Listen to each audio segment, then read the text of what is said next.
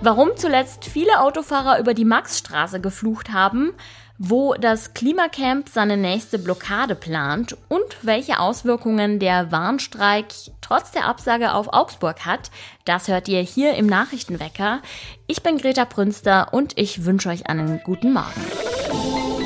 Nachrichtenwecker, der News-Podcast der Augsburger Allgemeinen.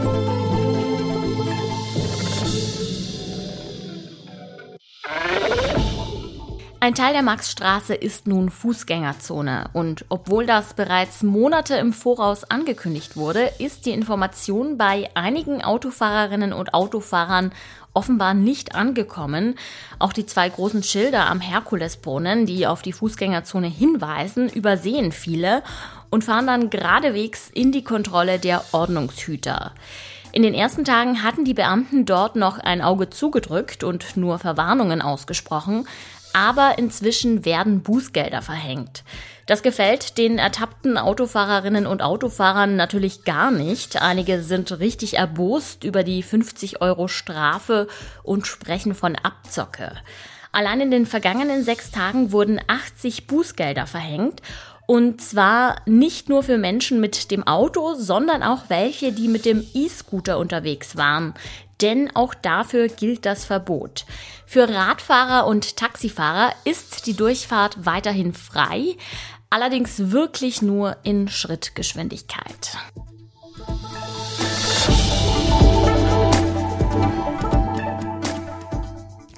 Das Augsburger Klimacamp plant eine neue Kurzblockade und zwar schon morgen früh. Um 8 Uhr soll der Verkehr 15 Minuten lang stillstehen an der Kreuzung Rosenaustraße-Pferseestraße. Nur Fußgänger und Radfahrer dürfen dann durch. Während der Kurzkundgebung soll auf der sonst stark vom Verkehr belasteten Kreuzung für einen Moment Ruhe einkehren, sagen die Aktivisten.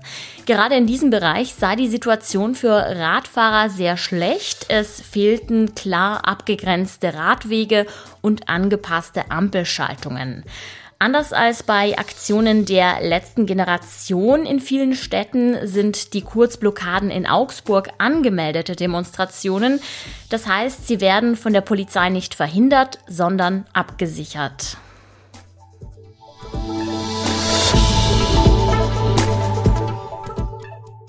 Ihr habt es bestimmt mitbekommen, der Streik bei der Deutschen Bahn ist quasi in letzter Minute abgesagt worden.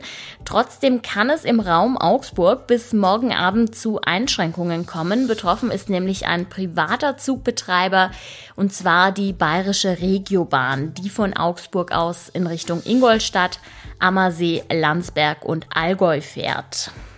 Es kommt in allen Netzen der BRB zu massiven Einschränkungen und Zugausfällen.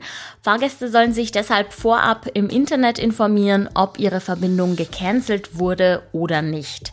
Der Zugbetreiber Go Ahead rechnet hingegen mit normalem Betrieb seiner Züge im Raum Augsburg.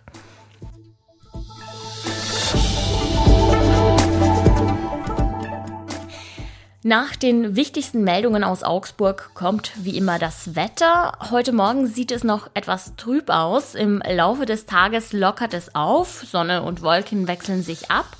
Zwischendurch sind auch Regenschauer möglich. Die Temperaturen liegen zwischen 8 und 16 Grad.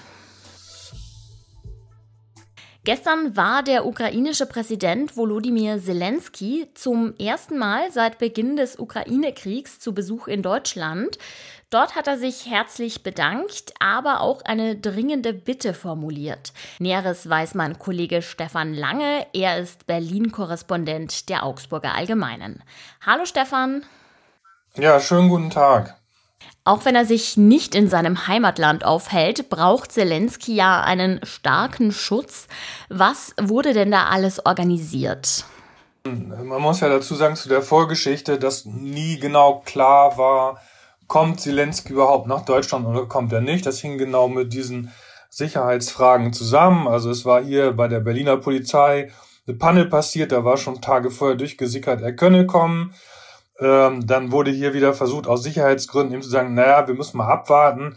Äh, ähm, also der Schutz ist natürlich, einmal muss man sich vorstellen, der Mann kam aus einem Kriegsgebiet, also ihn aus Kiew herauszuholen, ist schon schwierig. Und dann will natürlich kein Gastgeberland, Zelensky war ja auch in Italien, kein Gastgeberland riskieren, dass ihm dann äh, innerhalb der eigenen Grenzen irgendwas passiert.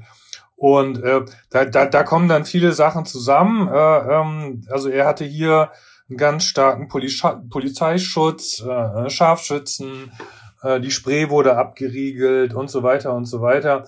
Dann wurde eine größtmögliche Geheimhaltung versucht und äh, er ist dann auch äh, von der von der Luftwaffe in ähm, Italien abgeholt worden mit einem mit einem Airbus der Luftwaffe begleitet von von zwei Eurofightern. Das hat aber in der Tat äh, mit mit Sicherheitsvorkehrungen äh, direkt gar nichts zu tun, sondern das gehört zu diesem Prozedere, dass einem äh, Empfang mit militärischen Ehren äh, zuzuordnen ist. Also Zelensky ist hier als Staatsgast mit militärischen Ehren empfangen worden.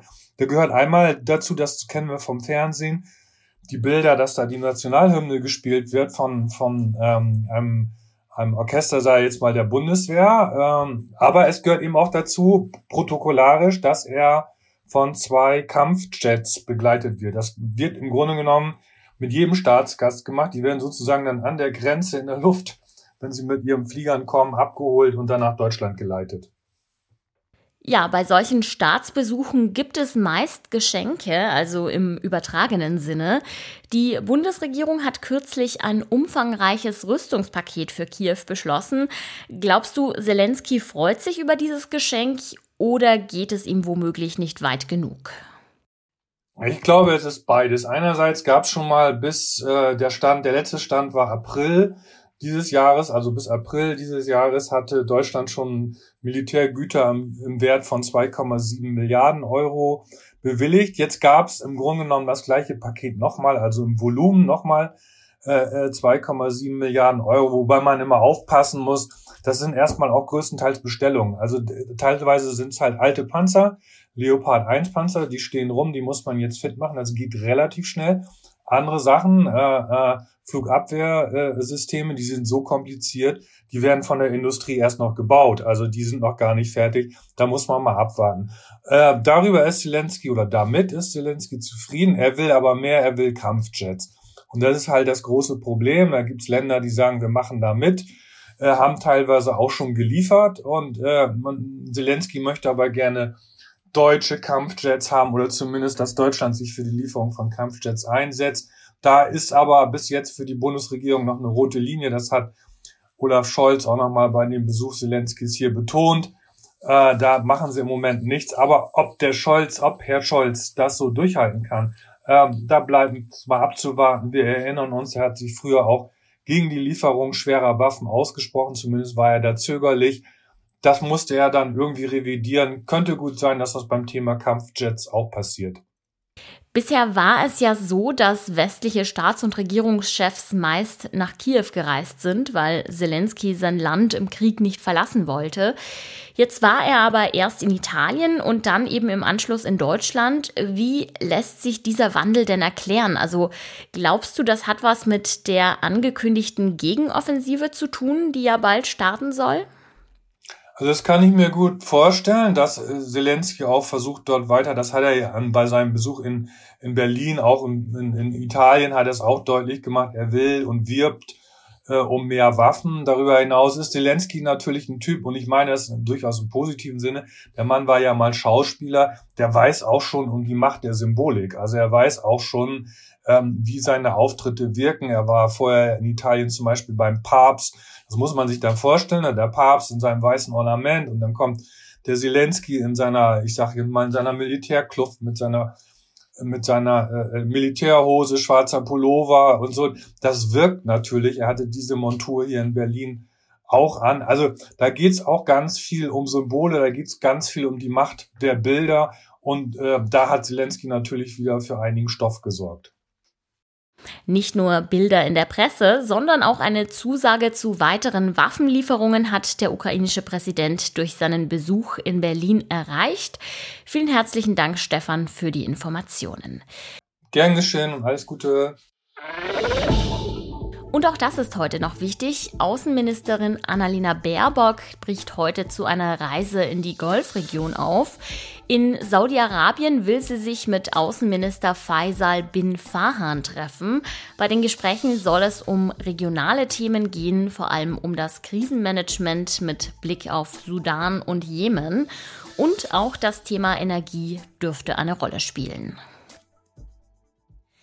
Ein Pferd in der Bahn. Das ist etwas, was man wirklich nicht alle Tage sieht. In Stuttgart hat ein Foto davon deshalb auch für einigen Wirbel gesorgt und viele Menschen haben sich gefragt, ist das denn überhaupt erlaubt? Der Verkehrsbund in Ravensburg sagt dazu ganz eindeutig Nein. Es sei ein Sicherheitsrisiko für andere Menschen und ein Pferd müsse auch eigentlich in einer eigenen Box transportiert werden, was in der Bahn ja natürlich nicht möglich ist. Der Donau-Iller-Nahverkehrsverbund zeigt sich aber tatsächlich aufgeschlossener und sagt, es sei ähnlich wie mit einem Fahrrad. Wenn es gerade reinpasst, weil wenige Leute unterwegs sind, dann darf das Pferd mitfahren und andernfalls halt nicht. Bei dem Fall kürzlich in Stuttgart sind Pferd und Reiter letzten Endes übrigens doch nicht mitgefahren. Das Pferd hatte nämlich Angst, also mussten sie wieder aussteigen. Damit entlasse ich euch in die neue Woche und ihr wisst Bescheid, besser nicht mit dem Auto in die Maxstraße fahren und kein Pferd in die Bahn mitnehmen, wenn ihr Ärger vermeiden wollt. Ich danke euch fürs Zuhören und sag bis morgen. Mein Name ist Greta Prünster. Redaktionsschluss für diese Folge war am Sonntag um 24 Uhr. Macht es gut und ciao. Nachrichtenwecker ist ein Podcast der Augsburger Allgemeinen. Alles, was in Augsburg wichtig ist, findet ihr auch in den Show Notes und auf augsburger-allgemeine.de.